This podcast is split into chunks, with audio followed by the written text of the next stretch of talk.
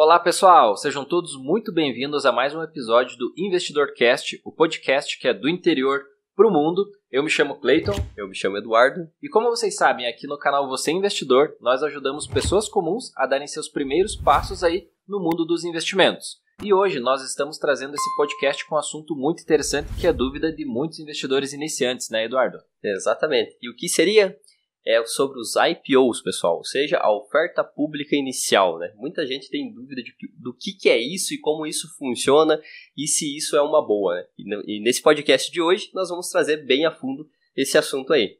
É isso aí. Até, né, Eduardo, porque isso é vendido de uma forma muito positiva, né? Então, os investidores iniciantes, normalmente, eles se sentem tentados a aproveitar um IPO, né? Ele sente que ele está perdendo uma oportunidade, né? Se ele não comprar essa empresa nova que está entrando na bolsa. E, e como as empresas vêm, né? É, ou seja, todo o movimento, podemos falar assim, o barulho que é feito no IPO, né? Várias casas de análise falando sobre é, vários, enfim, meios, aí todo mundo que está envolvido, todo mundo que está envolvido é, no meio, é, desde pessoas que trabalham, youtubers e tudo mais, começam a falar muito no assunto, as pessoas começam a acreditar que aquilo é bom, e, e aí a pessoa, literalmente, ela sente que se ela não entrar, ela está deixando, está perdendo uma oportunidade, né? É, exato. Algumas empresas que estão hoje bem sucedidas na nossa bolsa de valores, elas geram um dia de um IPO, né? E as pessoas acreditam que todo IPO isso vai acontecer, que é uma forma de você comprar a empresa no, no, no estágio mais barato dela, né? para ganhar com a valorização dela em alguns anos. Só que as empresas que são faladas hoje em dia são empresas que deram certo. Né? É, as empresas que der, fizeram IPO e não, não vingaram, que faliram, ficaram pelo caminho, elas não são faladas. E, são, e o número de empresas que isso aconteceu é muito maior do que o número de empresas que fizeram IPO e deram certo. Né? Exato. Se nós formos analisar a nossa bolsa, ela tem quase 400 ativos. Então, falando, nós temos próximo a 400 empresas, né? E realmente, se nós formos analisar boas empresas, quem sabe nem 50 se enquadrem, né? Ou seja, todas essas outras foram IPOs que não deram tão certo, são empresas que por algum motivo não chamam atenção e ninguém fala nessas empresas. É, estão ali é, numa água morna, né? Então, não tem nem onda nesse mar aí.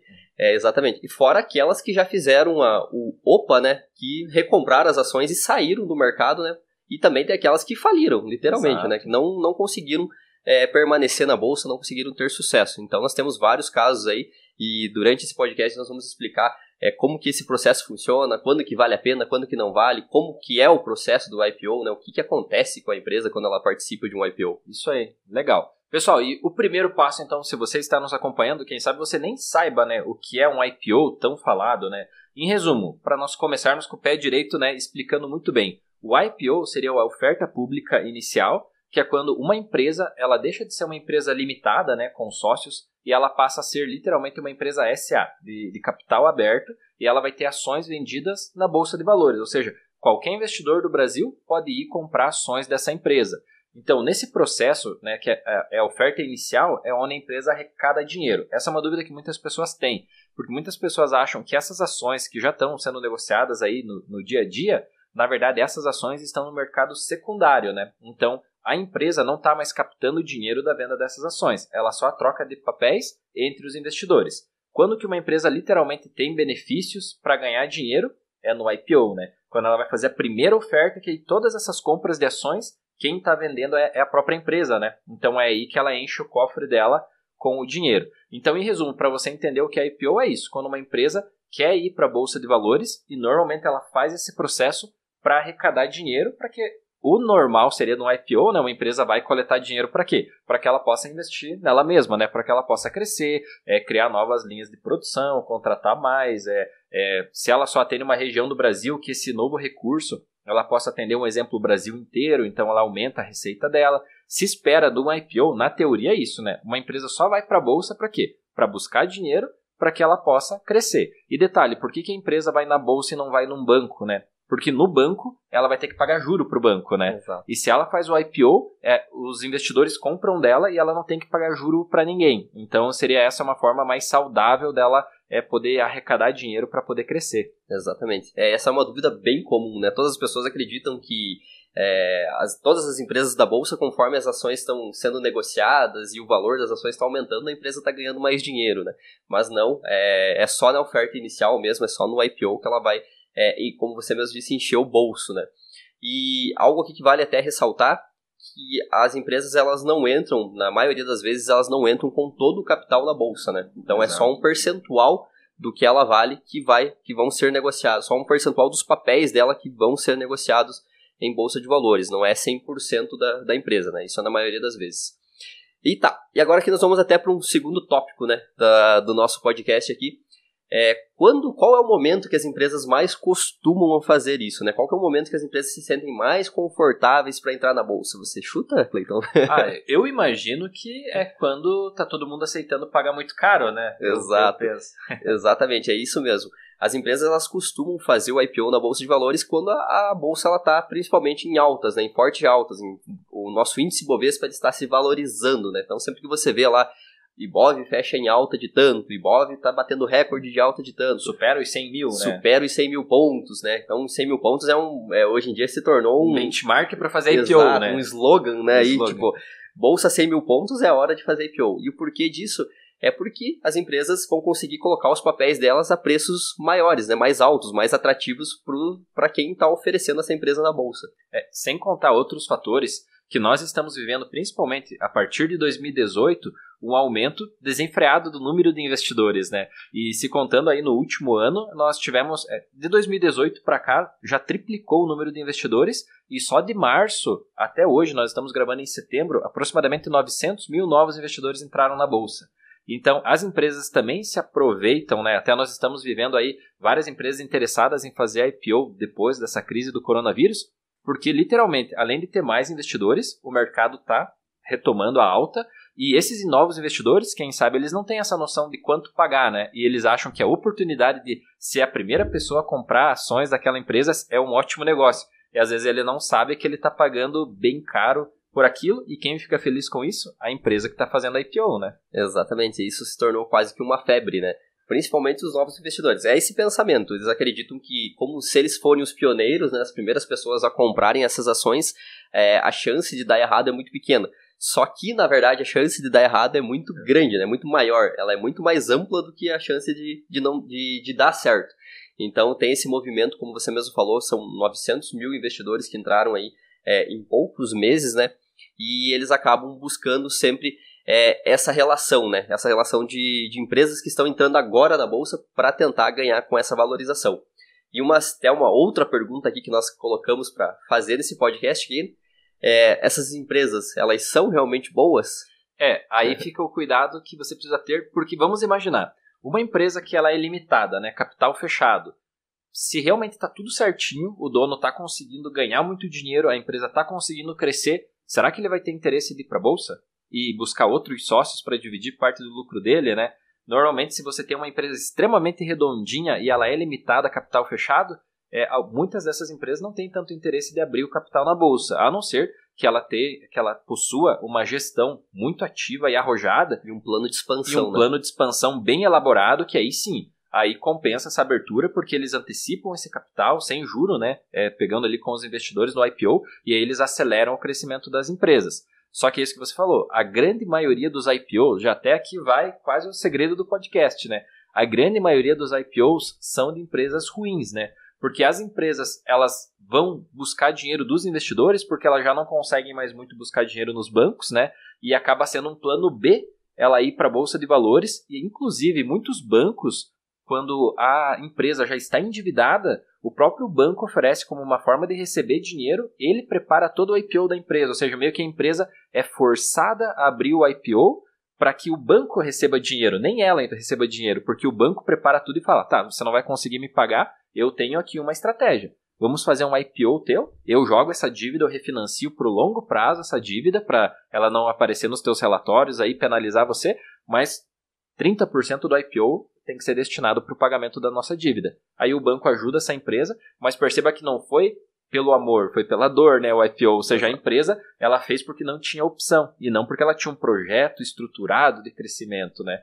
Então é nesse sentido. Sem contar também, Eduardo, algo bem interessante, muitos IPOs são realizados porque os sócios querem botar dinheiro no bolso. Então, às vezes o dinheiro do IPO nem entra para a empresa. Boa parte do dinheiro do IPO é para bonificar os sócios. Então, tipo, o sócio criou uma empresa, ele viu, caramba, nossa empresa aqui está valendo quase um bilhão. vamos fazer IPO na bolsa e vamos botar dinheiro no bolso. Porque assim, ó, é igual um imóvel. Uma coisa é você Exato. ter um imóvel de valor patrimonial de um milhão. Outra coisa é você vender esse imóvel por um milhão. Mesma coisa, uma empresa avaliada um bilhão, né? Mas quem vai pagar um bilhão por ela? Então, quem sabe uma forma de eles conseguirem botar parte desse dinheiro no bolso é indo para a bolsa. Eles vão oferecer esse aí, só que eh, vão oferecer as ações, né? Só que parte desse dinheiro não entra para o plano de expansão e tal da empresa. Vem para o sócio botar no bolso. Exatamente. É muito, muito boa essa, essa analogia que você fez até a respeito do, do banco é, oferecer o IPO, né? Até vale a pena explicar para o investidor iniciante que uma empresa, ela não, por si só, ela não consegue entrar na bolsa de valores, né? Tipo, não é da noite para o dia a gente decide aqui, ah, vamos entrar na bolsa de valores, vai lá e dá, dá uma entrada dos documentos lá na, na CVM, não é assim que funciona, tá? É, é, esse é o problema, infelizmente, da nossa bolsa, né? A burocracia para abrir um IPO. Exato, né? tem uma burocracia bem grande. E daí o que, que as empresas fazem? Elas têm que contratar um banco de investimentos, né? Uma, ou seja, uma instituição especializada em colocar empresas na bolsa, né? Então é isso que entra nessa parte que o Clayton falou, que tem bancos que quando a empresa está muito endividada com, aquele, com aquela instituição financeira, a própria instituição oferece, né? Ó, oh, eu coloco você na bolsa de valores, você ganha uma bolada, me paga, sobra um pouco de dinheiro para você e você segue aí trabalhando, né? Então isso acontece bastante na nossa bolsa de valores, né? Por isso que tem que ter muito cuidado com alguns IPOs que eles são literalmente somente para pagar dívidas da empresa. A gente já viu vários casos desses, né? Uhum. Empresas que estão entrando na bolsa de valores e você acha, nossa, que oportunidade. Só que na verdade todo o dinheiro arrecadado da empresa vai ir para pagar dívida. Então não vai sobrar dinheiro para expansão, não vai sobrar dinheiro para investimento da empresa, para melhorar os processos da empresa. É totalmente uma furada, né? Exato. E até porque outro ponto aqui que já vamos trazer é porque, fazendo outra analogia, né? Então, uma empresa, quando ela vai para a bolsa, ela vai para mostrar né, a empresa e os investidores colocam dinheiro nela porque acreditam nela. Então, o que, que ela precisa fazer? Ela precisa mostrar que ela é uma empresa eficiente, que tem um plano de negócio sólido, né? ou seja, ela vai usar esse dinheiro para é, crescer, e se ela crescer, quem comprou ações vai ganhar dinheiro. Né? Então, ela tem vários interesses em parecer um super negócio para que os investidores aceitem pagar um preço mais alto por ela. Fazendo uma analogia, é a mesma coisa do que o, um casal aí que vai sair para o primeiro encontro, né? Falando do rapaz, né? Quando ele vai para o primeiro encontro, o rapaz ele tira a camiseta do time, ele tira o chinelo de dedo e coloca uma roupa mais legal para ir no primeiro encontro para causar. Faz a barba, arruma faz cabelo. A barba, exatamente. Para quê? Para causar uma boa impressão, né? Ele não vai chegar lá é, com uma camiseta do time e tal, porque isso vai atrapalhar, né? Por que, que eu estou dando esse exemplo? Porque será que uma empresa que faz IPO, ela não se prepara também para parecer bem apresentável, né, para os investidores comprar ela? Fala aí, Eduardo, o que você acha disso? Exatamente. Daí, assim como tem o lado do, do rapaz, tem o lado da moça, né? Exato. né? Que pode ir lá se maquiar, fazer, ir no salão, pagar um, um dia de princesa lá, e os dois aparecem perfeitos no dia do encontro, né? E isso acontece muito com essas empresas, né? Essas empresas, elas contratam é, um banco de investimentos ou uma, uma instituição que vai lá e dá uma recalchutada na empresa, né? Literalmente. Nos números, né? Exatamente, principalmente nos números, né? Essas empresas, é, esse IPO não começa da noite pro dia, né? Ele começa em dois anos de antecedência, para essa empresa ir arredondando os números daquela, daquela da, para esse banco ir arredondando os números daquela empresa, ir arredondando ali, para ela estar tá bem apresentável para o dia do IPO. Daí vem uma casa, uma casa de análise lá, né? Vai lá, analisa, não, não, ó, tá endividamento controlado, né?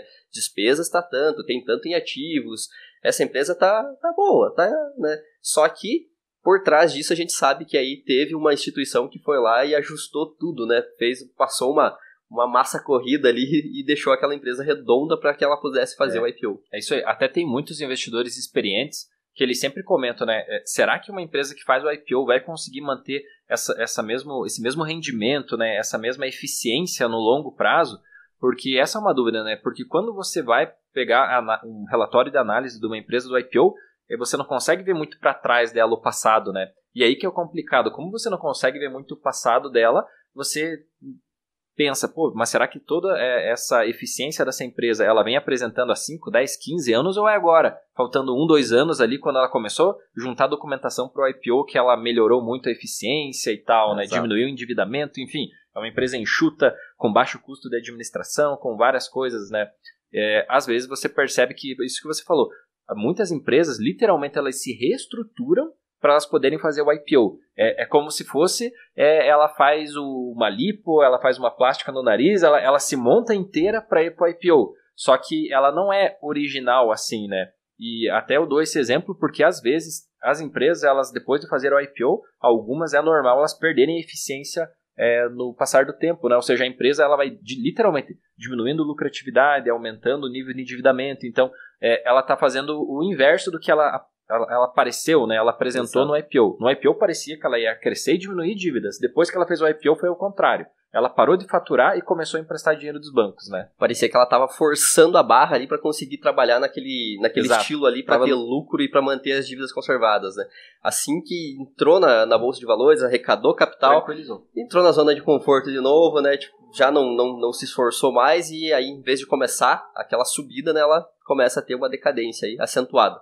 É isso aí. E seguindo nisso, então, já tratamos tudo isso, até agora eu vou fazer uma pergunta para você, que é a pergunta que, nossa, nós recebemos muito, ainda mais agora que nós temos tantos IPOs, né? Até agora a Avan, né? Inclusive aqui de Santa Catarina também a Avan, é, de Blumenau, Blumenau Brusque, eu acho que acredito que é Blumenau, a Avan, é, ela está estudando... Brusque? Brusque. Ela está estudando, é, um, é, são pertinhas das cidades lá, né?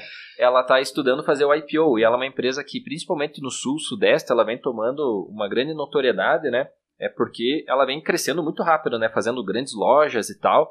Então as empresas. Eu estou dando o exemplo dessa empresa, Sim. né? Mas várias outras já fizeram IPO nesse ano e estão também estudando fazer o seu, o seu IPO. Só que o que nós não paramos de receber no direct, né? Ou até perguntas lá no nosso YouTube, nos comentários, é o pessoal pedindo: tal empresa vai fazer o IPO. Vocês acham que vale a pena? Então todo mundo fica é, nessa dúvida. Será que é uma boa investir no IPO? E é isso que eu agora peço para você. Na tua visão, você acha que é uma boa comprar as empresas, uma ação nova no IPO? É, vamos lá. Acho que até o primeiro problema disso tudo, do, do investimento no IPO, é que muitas dessas pessoas que estão buscando o IPO, eles não têm nenhuma carteira de investimentos ainda, né? Então foi tiveram o primeiro contato com o mundo das ações e já souberam que quando uma empresa faz IPO tem a chance de ela crescer muito ainda aí em um determinado tempo. Então acho que aí é o primeiro erro, né? Não, nem se falando se a empresa é boa ou ruim, é esse problema inicial que o, principalmente do investidor que está entrando agora na bolsa de valores está conhecendo ela, ela, ele quer saber dos IPOs, ele quer saber da, da fórmula mágica ali. Então esse aí é um algo que a gente tem que ter bastante cuidado, né? E agora eu vou utilizar até palavras que não, não são minhas, né? são palavras de grandes investidores e geralmente eles não gostam de entrar em IPOs, né? Por quê? Por conta disso que a gente veio falando até, até agora. Porque as empresas, literalmente, elas passam uma maquiagem aí nesse período, né? E é muito difícil você ter é, olhar os resultados para saber se essa empresa vai ser consistente no longo prazo, né?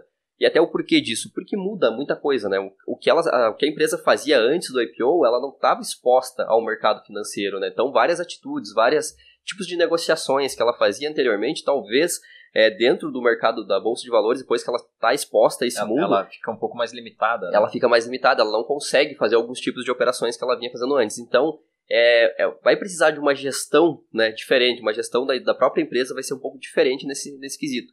E aí é que muitos investidores, até os, os grandes investidores, eles tomam muito cuidado para não entrar em, em, IPOs por isso, porque eles querem ter pelo menos uma, um histórico aí de 5, 6, 7 anos dessas empresas para poder avaliar como que elas se saíram após o IPO, né? Porque até é difícil você, quando você vai analisar uma empresa, é raro a empresa que você analisa é, resultados antes do IPO. Né? É muito raro.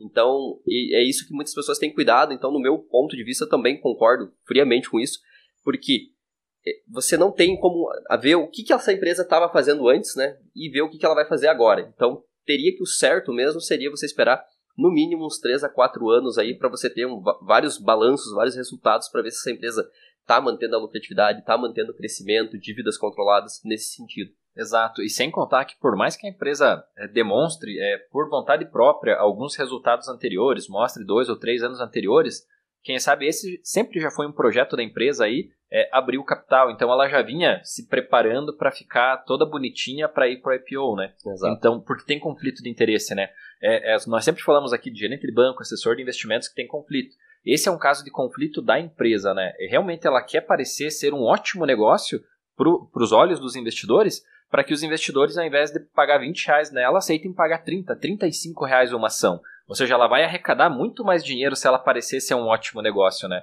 Então, algumas empresas sabem que se ela se estruturar 5 anos antes do IPO, isso, quem sabe, em 5 anos vai trazer um resultado, quem sabe, até o dobro do dinheiro que ela pode arrecadar, Exato. 30% a mais, e isso é muito dinheiro no IPO. Então essa, elas já vêm se preparando muito antes. Então, por mais que ela traga relatórios antes do IPO, esse relatório ela já tinha conflito de interesse, ela já tinha interesse, porque ela sabia que ela, ela tinha o objetivo de abrir o IPO, então ela tinha um extremo objetivo que aquele relatório fosse positivo para ela, né? Então é o que o Eduardo comentou. Grandes investidores aguardam normalmente cinco anos, porque aí a empresa já está exposta na bolsa, ela já tem essas limitações de gestão, né? Porque não pode o dono chegar, para de produzir isso e vamos produzir isso. Porque ela, agora ela tem outros sócios, né? É, então, exato. agora ela, ela tem até o conselho, de, né, tudo mais, ou seja, ela tem até a opinião de outros investidores que nem eram direto do negócio antes do IPO, né? Quem sabe um investidor, se ela libera ações ordinárias, alguém compra ações significativas, essa pessoa passa a ter voto ativo. Então perceba que o próprio dono ele tem a maior propriedade para definir, só que ele não pode mais definir sozinho.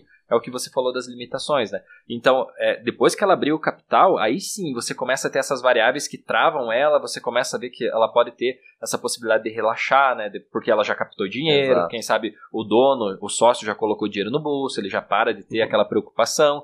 E aí, cinco anos, normalmente você vê que ela tende a se estabilizar. Lógico, em cinco anos pode ser que ela melhore seus resultados e o valor da ação possa estar o dobro do que, do que ela fez o IPO?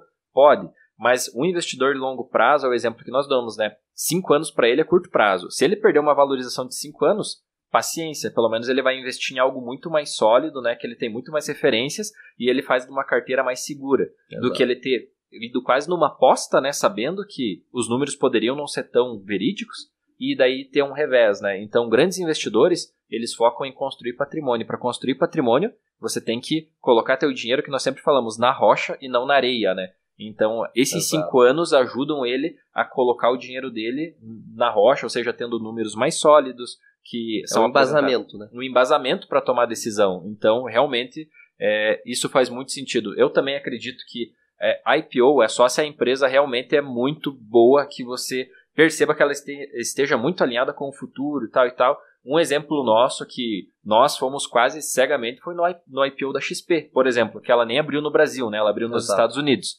Essa foi uma empresa que nós acreditamos muito nela, porque realmente ela está totalmente alinhada com o futuro. No Brasil tem poucos investidores, ela tem projeto de abrir banco digital, ou seja, eles têm uma possibilidade de expansão gigantesca, né? Já tinha um plano de, de ampliação muito grande, muito bem definido. Né? Itaú sendo sócio, que traz uma solidez gigantesca para que eles não quebrem, né? Então, ou seja, era uma instituição que nós vimos realmente como um diferencial. Só que há quantos anos não tinha uma entrada na bolsa de uma empresa assim, né? Então, é, ou seja, a, é, quem sabe a minoria dos IPOs realmente é a cereja do bolo, é aquele, aquela empresa que realmente vai estourar, né? A grande, isso nós não estamos falando que a XP vai estourar. Pode acontecer alguma coisa que nós vamos até perder dinheiro, então não é indicação.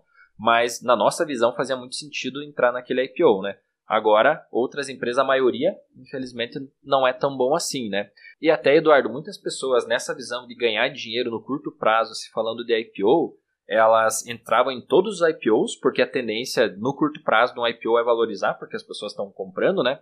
Só que literalmente elas compravam com o objetivo de vender, né? Que era, eh, ficou muito conhecido isso como você flipar, né? Num IPO. Ou seja, você compra com o intuito de vender, e você vende no mesmo dia ou no outro dia, enfim, no, no curtíssimo prazo você comprou com o objetivo de vender. Né? Você reserva as ações antes de literalmente, quando está falando termos mais técnicos lá no book building, né, quando ela está construindo o livro de ofertas e tal, que ela está montando o preço, a pessoa já reserva ações lá para que quando ela ir para a bolsa, a pessoa já entra comprado, né, e ela só entra com o objetivo de vender para se desfazer. E aí até algumas empresas tomaram algumas decisões, né, para controlar isso, né? Porque literalmente se tornou uma forma de você fazer um trade, né? No, nos IPOs. IPOs. Você só entrava, você todo o IPO você reservava ações para você vender logo que a ação literalmente abria a compra e venda uh, no mercado secundário, na bolsa de valores. Né? É isso mesmo. É isso que você chama, você até citou, né? A flipagem, né? Flipar, que é comprar antes da empresa abrir as ações na, na bolsa. E assim que ela entrar no primeiro dia, você já se desfazer, porque, como você mesmo falou, a, tá ali a oferta e tem uma alta demanda de pessoas querendo entrar, tende a se valorizar, né? Só que isso, o que o estava gerando de problema, né? É, ficavam muito voláteis essas ações, né? Nos primeiros dois, três dias ali não, não se determinava qual seria o preço daquela empresa, né? Porque tinha muita pessoa querendo comprar e vender, comprar e vender, principalmente nessa nova gama de investidores aí, né? Que eles estavam indo cegamente para compra. Eles sabiam que, que poderia ter esse, esse aumento do valor do preço da ação no, no primeiro dia, e todo mundo ia com aquele movimento ali no, no efeito de, de sardinha, o efeito manada ali, né? Uh, ah, para tentar ganhar um pouquinho é nesse sistema. A, a, empresa ela não contraía sócios, ela contraía especuladores no Exato. IPO, né? Exato. E aí eles tentaram fazer algumas ferramentas para controlar isso. Isso, né? aí eles uh, criaram, não, já, já existia, né? Mas eles começaram a aplicar uma ferramenta até chamada lockup, né? O que, que é essa ferramenta? Todo investidor que reserva essas ações dessa empresa, ele vai ter que ficar pelo menos com essas, com essas ações em torno de um, de um prazo estipulado pela empresa, né? Pode ser 45 dias, 60 dias, né, 30 dias, mas assim, o que acontece? é, é quase que impossível daí fazer essa, essa flipagem, né? Esse tentar, esse ganha-ganha no, no, curto prazo aí. É, no curtíssimo prazo, né? Porque daí o mercado virava, era no grito. Que era uma bagunça, né? Era uma bagunça. Então, realmente, com o lockup, é, você tem uma previsibilidade um pouco melhor, né? Nesse curto prazo ali, falando em 30 dias, né? Porque normalmente você já seleciona muitos especuladores, né? É. Normalmente a pessoa que só entrou com a cabeça de comprar para vender, ela já tem que ficar com o dinheiro parado ali, uma média 30 dias e tal, e daí vai que a ação desvaloriza. Elas já nem entram, né? Elas já nem entram mais. Isso. Exato. Então dá uma boa selecionada, uma filtrada nesses especuladores, né? E aí fica a, a tendência de entrar mais investidores. E até se por acaso você é um investidor iniciante e gostou dessa ideia de flipar, saiba que você tem que tomar cuidado, tá? Se você está começando e já focando nisso, tem grandes chances, infelizmente, de você perder dinheiro em renda variável. É, o ideal do IPO é realmente você entrar, se você quer ser sócio, né? Aqui na página nós sempre defendemos no Você Investidor. Horizonte de investimento longo, né? Pensamento de você construir patrimônio. Essa, essa questão de você ficar girando patrimônio, é você tá dando a win várias vezes ali, você está colocando sempre parte do teu capital muito no risco que às vezes você não consegue de volta e a lucratividade que você conseguiu em um ano fazendo operações de curto prazo, em uma única operação você perde tudo, né? Então, por esse motivo, chama atenção, né? Nossa, fazer flipagem é interessante. No fundo, a gente sabe que é arriscado e até as empresas estão se protegendo, é, porque todo mundo, né? Bolsa de valores, o grande objetivo da pessoa física, do pequeno investidor, é ele construir patrimônio, né? Se ele Exato. não tem você entrar com mil e querer fazer dois mil, quatro mil, oito mil, ficar nesse nessa ah, efeito é. vezes dois, porque você pode até conseguir no começo um pouquinho, mas quando você entregar, né, você ganha de gota e entrega de balde, né? Exato. Então você ganha um pouquinho, quando errar você vai errar e perder tudo. Então é bem complicado e na nossa visão, até as empresas é muito bom, né? As empresas fazer esse lockup, porque é uma forma de melhorar, né, o mercado. Exato. Proteger, né, para cuidar, para não ter essas oscilações aí no, no curtíssimo prazo no primeiro na primeira semana, né? Porque fica uma loucura os papéis a história lá, o volume de negociações vai para bilhões, né? Porque é muitas pessoas tentando fazer trade no IPO, né? É, então fica, aquilo, fica aquela dica, né? Se você está começando a investir agora, investir em IPOs já necessita um bom estudo, né? Querer fazer trade em IPOs né, é pior ainda, né? Então, é, sai dessa se você é um investidor iniciante, né? Vai com calma. É, a gente tem muito conteúdo né, no nosso canal do YouTube a respeito de como começar a investir, como começar a investir de um jeito sólido, né? Eu só queria trazer duas coisas aqui que eu me lembrei que a gente pode dar uma ênfase maior, que são dúvidas bem comuns entre as pessoas, que é aquilo que a gente falou até no começo. Ah, quando que a empresa ganha dinheiro depois de fazer o IPO, né? Quando que a empresa vai ganhar dinheiro? Então, a oferta, o IPO, é o momento onde a empresa arrecada fundos, né? Literalmente ela abre o capital, né? Ela abre o capital. Nesse momento, as ações, tudo que for negociado no mercado de ações, o dinheiro vai diretamente para a empresa. A partir desse momento que acabaram as ações, né, elas começam a ser negociadas no mercado secundário, que é entre os investidores. No caso, entre eu e o Cleiton, entre o Cleiton e fulano de tal, fulano de tal, entre fulano de outro tal, nesse sentido. né? Então, é assim que funciona. Para a empresa ganhar dinheiro novamente, tá? Né, fica essa dúvida também, tá? Como é que a empresa vai ganhar dinheiro de novo? Como a gente explicou no começo desse podcast, é, a empresa ela nunca coloca todo o capital dela na bolsa, né? É um percentual. Então, para ela ganhar mais dinheiro, novamente arrecadar mais dinheiro, ela tem que fazer o chamado follow-on, né, Cleiton? Isso, follow-on, que ela vai disponibilizar mais uma pequena fatia do capital dela para que os investidores possam comprar. E normalmente os sócios que já têm ações, eles têm preferência é, nesse follow-on, né? Tem preferência em adquirir essas ações porque eles já eram sócios antes, né? E como a empresa vai aumentar a exposição dela do capital, o, quem já é sócio tem o direito de manter o percentual de sociedade, né? Então, Exato. é isso que acontece. Então, mas existe essa segunda forma que é o follow-on, né? Acontece também muito, normalmente quando o mercado também está em alta, né? A empresa não vai fazer um follow-on, colocar mais uma fatia dela no mercado quando o mercado está derretendo, que Mas o valor da ação dela caiu pela metade, né? Então ela vai fazer também quando a ação está bem valorizada. Sem contar, tem é, outras formas de empresas que recompram as próprias ações, né? aí elas fazem ao contrário, né? Ela compra normalmente quando ela imagina que o preço da ação dela tá barato, né? Esse é um sinal, então, Exato. que ela olha, oh, o preço da ação tá legal, ela pode arrecadar, comprar ações e retém tesouraria. Normalmente tem dois motivos, né? O primeiro, para ela diminuir a exposição dela, ou seja, que ela tira a chance de outras pessoas se tornarem mais sócias dela, né? Então ela, ela, ela compra ações e se retém com ela, tira do mercado essas ações. E outra forma é para bonificar a diretoria, né?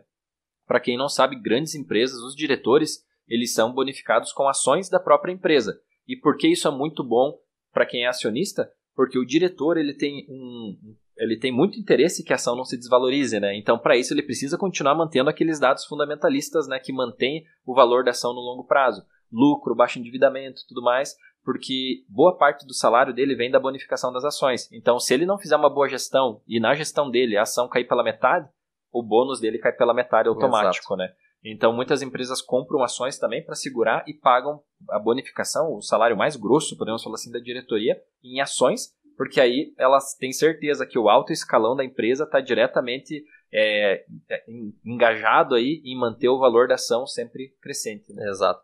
E até isso de recompra de ações, tem algumas empresas que fazem isso porque quando vem que o mercado deu baixa né, das ações, o mercado está passando por algum momento instável e, as, e, os preços das ações caíram e ela sabe que não tem nada é, de errado, né? É, exatamente, nada diretamente ligado a ela, o que, que ela faz? Ela acredita no próprio negócio, né? Ela recompra essas ações porque ela sabe que está barato para, num próximo futuro, devolver essas ações para o mercado novamente né? e ganhar com a valorização. Exato.